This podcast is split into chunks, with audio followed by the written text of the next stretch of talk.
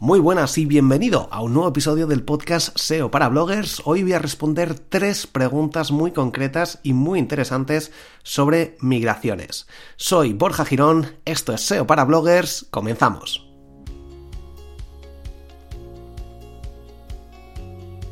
Estas tres preguntas son realmente interesantes, pero lo primero, antes de empezar, tengo que contarte algo que realmente la gente no suele comentar cuando eh, dan o ofrecen algún tutorial sobre migraciones. Em, los tutoriales que suelo ver, la gente dice, venga, una migración, ¿cómo hacer una migración? Pues mira, paso A, te vas aquí, haces esto, haces una copia de seguridad, vuelves, te entras en el hosting y haces esto, lo copias en FTP, que si no sé qué, lo que sea, o con un plugin o con lo que sea. Y ya está, tan panchos. Uno de los errores más comunes que veo es que la gente se vuelve loca con haciendo la migración, hace una migración de su página web antigua a la nueva porque ha cambiado el dominio, porque ha cambiado de servidor, etc. Y no se ponen a pensar que están importando en su nuevo proyecto, en esta página web tan molona que están haciendo nueva con el nuevo diseño, están pasando todos los errores que han cometido antes. Y esto es un error, porque hay muchas veces, el 90% de los casos, es mejor no cambiarlo, no migrar, empezar de cero y tomar como ese, ese conocimiento, ese trabajo previo como un paso previo. Pero no quiero importar, no quiero llevar a mi nuevo proyecto, a mi nuevo dominio, a mi nueva página web los errores que he cometido antes y que me estaban lastrando y que ahora mismo voy a empezar este nuevo proyecto y me van a seguir lastrando. Porque a Google no le gusta, porque no he utilizado el SEO, porque tengo el contenido que no está optimizado, porque estaba mezclando miles de cosas, miles de temáticas, etc. Así que, muy importante, antes de hacer cualquier cosa, eh, espérate, ¿debemos hacerlo o no debemos hacerlo? Bueno, venga, vamos a meternos en estas preguntas. Enrique me preguntaba, he comenzado a oír tus podcasts y me han surgido dos dudas. Empecé con wordpress.com, mi blog, y quiero dar el salto a wordpress.org. Bien. Tengo un servidor NAS donde puedo hacer el hosting de mi propio blog. ¿Me puede penalizar a efectos de SEO utilizar esta alternativa? ¿Qué alternativa es mejor para SEO HTTP o HTTPS?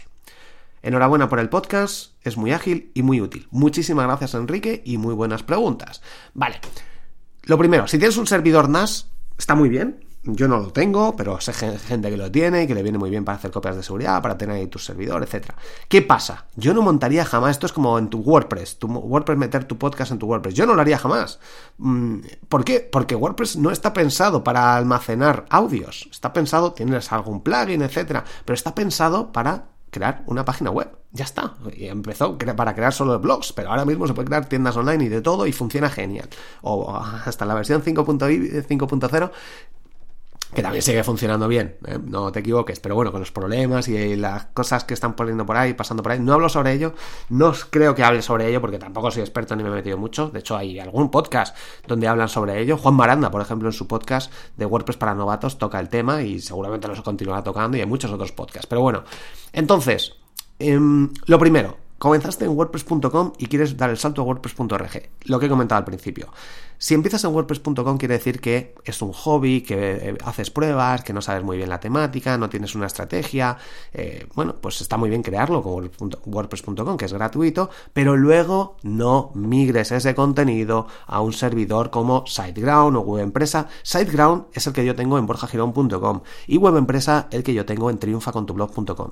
Puedes acceder en borjagirón.com barra recursos, tienes ahí los hostings. Vale, tengo también Professional Hosting para, para Wigman y tengo, uh, tengo algún otro, no me acuerdo ahora mismo. Porque son proyectos que tengo ahí un poco que no, están, no son tan prioritarios, pero también hay otros hostings que funcionan también muy bien. Entonces, dependiendo, tengo un artículo donde te comento los mejores hosting WordPress, que dependiendo de tu caso, si estás en Sudamérica, si estás en Estados Unidos, si tu público es inglés, si tu público es en español, pero bueno, hay distintos casos. Entonces, te recomiendo, si quieres más seguridad o menos. Bueno si quieres soporte telefónico, etcétera. Y estos dos casos, WebEmpresa y SiteGround, te hacen la migración. SiteGround yo la hice con borjagirón.com y realmente pues es un trabajo, pero ellos se encargan de prácticamente todo. Les das acceso y se encargan de todo. Entonces en este caso es muy interesante. Pero, como digo, si tienes un blog con WordPress.com, y quieres pasarlo a WordPress.org con un dominio propio, etcétera, te recomiendo, o sea, no lo hagas nunca con WordPress.com porque el servidor es mucho más caro, son peores, etcétera, SiteGround o WebEmpresa o Professional Hosting o algún o Tropical Server, etcétera, algunos de estos que te comento yo, te pondré el enlace en las notas del episodio, pero no hagas migración. Si estás con WordPress.com, a no ser que tengas muchísimo tráfico, todo esté súper optimizado, etcétera, y digas, es que tengo el blog perfecto, estoy generando miles de euros y está funcionando muy bien. Si no es el caso, es mejor empezar el proyecto de cero. ¿Qué pasa? Que algunos artículos que realmente dices, joder, pero es que tengo tres artículos, coges, creas tu, tu, proyecto de cero funcionando con tres o cuatro artículos nuevos y esos artículos que te estaban funcionando muy bien, puedes crearlos, puedes copiarlos, pegarlos y hacer una redirección del antiguo al nuevo, de esos cinco o diez artículos. Y ya está. No haría falta más. Como digo, hay veces que sí, pero si has empezado, si tienes tu blog en WordPress.com, es que eres novato. O sea, nadie profesional tiene su, WordPress, su, su, proyecto montado, su web, su blog, su tienda online con WordPress.com directamente y un mi dominio.wordpress.com. Porque no es profesional, simplemente. Entonces, por, el, por otro lado, si tienes un servidor NAS, tú no eres. O sea, si hay un ataque, si se te cae, eh, se te va la luz y no sé qué, aunque tengas ahí un sistema que evite estas cosas.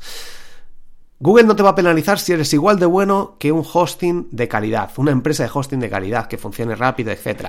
¿Qué pasa? Que tú no tienes un soporte técnico ahí, si hay algún ataque vas a sufrirlo tú y tienes que estar... Por tanto, déjaselo a los profesionales. O sea, esto es como, no, yo no sé nada de diseño, pero me voy a diseñar mi página web y yo soy malísimo, sé que soy muy malo con los colores, pero me lo voy a hacer yo. Bueno, o eres capaz de seguir mi curso de triunfacontublog.com y no tocar nada y decir, vale, lo voy a dejar así, o si no, que te lo haga un profesional. Pídeme si quieres y te yo no, no implemento, pero te puedo pasar los colaboradores que yo tengo a los que les paso distintos trabajos o de gente que quiere que haga el, o el servicio de SEO o el diseño web, etcétera. Entonces, si no eres profesional, si tienes un servidor, nada, está muy bien, pero yo no me la jugaría con un proyecto que realmente te interese y que sea mm, algo que realmente eh, vayas a invertir horas y horas en él. Y como alternativa, sí, o sea, HTTPS ya, o sea, siempre. Cualquier proyecto hoy en día tiene que estar en protocolo seguro con HTTPS. En borjagirón.com, si pones cómo pasar de HTTP a HTTPS, te explico cómo hacerlo. Se lo puedes pedir a tu servidor para que te explique, pero normalmente los, em, las empresas de hosting no te meten en temas de SEO, de redirecciones, así que yo lo tengo en una lección, la lección 24, eh, en el curso de WordPress o en el deseo, no me acuerdo exactamente. Bueno, ahí en triunfacontublog.com, donde te explico el tutorial, los pasos que debes seguir para no perder visitas, básicamente. ¿Qué más? No sé si tiene algo más por aquí, pero bueno, básicamente era eso. Mucho cuidado con las copias de seguridad de tu servidor NAS, etcétera, pero si eres capaz, yo recomiendo un hosting profesional, SiteGround o empresa. Más cosas. Tengo algún artículo donde explico el 105 donde te explico sobre cómo, por qué no debes migrar tu blog, que te comento esto básicamente. Y recuerda que puedes acceder a, todos los episodios del podcast desde borjagirón.com barra el número. Este caso es el 268, así que si pones borjagirón.com barra 268 puedes escucharlo y ver las notas del episodio completamente gratis. Vale, siguiente pregunta. Eh, el Screaming Frog me sacó 200 errores 500 y 4 errores 404. Pero en Google Search Console me indica que no hay ninguno. ¿Qué a, quién hago caso? ¿O a qué hago caso? Bueno, pues obviamente al que más difícil te ponga las cosas, ¿no? Si te muestran errores, lo primero que debes hacer es comprobar. A ver, un error 404, si te pones a cuatro URLs, si pones la URL tuya y, y te pone error 404, la página web no existe, pues por mucho que Google o quien sea te diga que no existe, que no lo ha detectado, si está ahí, lo estás comprobando, te lo está diciendo otra herramienta, pues es que está ahí. O sea, no es hacer caso a nadie, sino que verlo. O sea, uno no, se lo ha, no lo ha visto. Google no te visita todas las páginas ni te detecta todos los errores. Detecta los errores en las páginas que a él le interesan o a donde haya sido capaz de llegar dependiendo de, de, la optimización de la estructura de SEO que tengas en tu página web. Pues si tienes en el menú todo lo importante, pero no tienes a lo mejor la, la página de contactar y esa página está externa, no tienes ningún enlace, pues Google a lo mejor no la detecta. Entonces, muy importante esto. Hay que hacerle caso a la herramienta que más cosas te dé si hay alguien, una herramienta que no te lo ofrece, pues es porque no lo ha detectado por algo en particular. En este caso, Google no habrá llegado a estas páginas 404 porque no tengas ningún enlace a esas páginas, esas páginas. Pero si analizas justo lo que es la estructura de tu contenido, pues Screaming Frog lo va a detectar. Yo no uso Screaming Frog, yo utilizo otras herramientas, pero Screaming Frog obviamente te detecta muchísimas cosas. Entonces, hay que hacer caso a quien te detecte y solucionar esos problemas.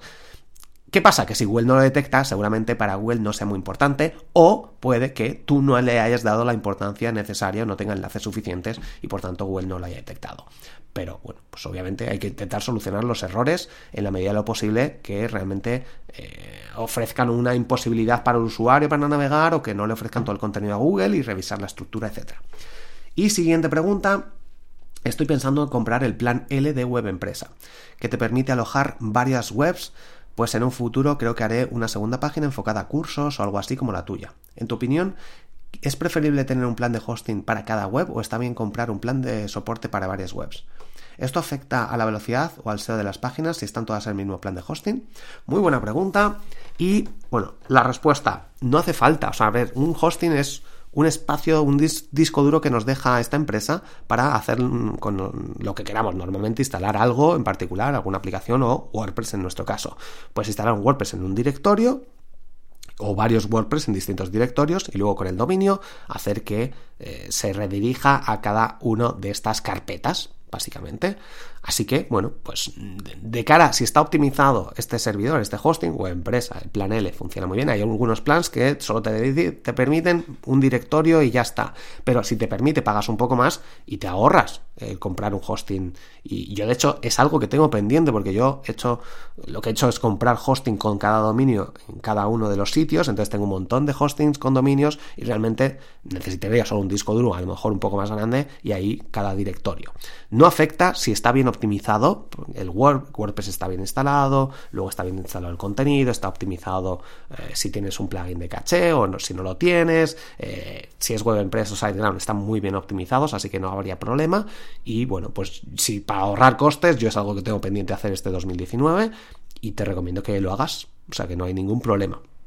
Así que en cuanto a velocidad al SEO, no afecta para nada si lo tienes tú, si tienes tu propio servidor y ya empieza a haber muchas peticiones, etcétera, pues va a haber un poco más de problema. Pero normalmente, si utilizas una buena empresa, como Web Empresa o SiteGround, o Rayola, o etcétera, funcionan realmente bien. Te voy a dejar un enlace, como digo, a los mejores hostings de WordPress. Yo no soy ni he hecho super estudios de WordPress, te, lo pongo en base a mi experiencia, pero hay muchos artículos. Eh, Rubén Alonso ha hecho o hizo uno en su momento, no sé si lo habrá actualizado, supongo que sí, sobre comparativas, si te quieres meter más en temas de velocidad, que si no sé qué. Pero bueno, yo estoy muy contento con SiteGround, Web Empresa eh, y, estas, eh, y estos hostings que yo utilizo, eh, Professional Hosting y no sé cuál más tengo, tengo que mirarlo porque tengo ahí proyectos que tengo medio parados durante los últimos meses y tengo que revisarlos. Pero bueno, así que nada, espero que te haya ayudado, que te haya solucionado este tema de migraciones. No te metas en problemas si te lo puede hacer otro, que, que ya que se dedique a eso. Así que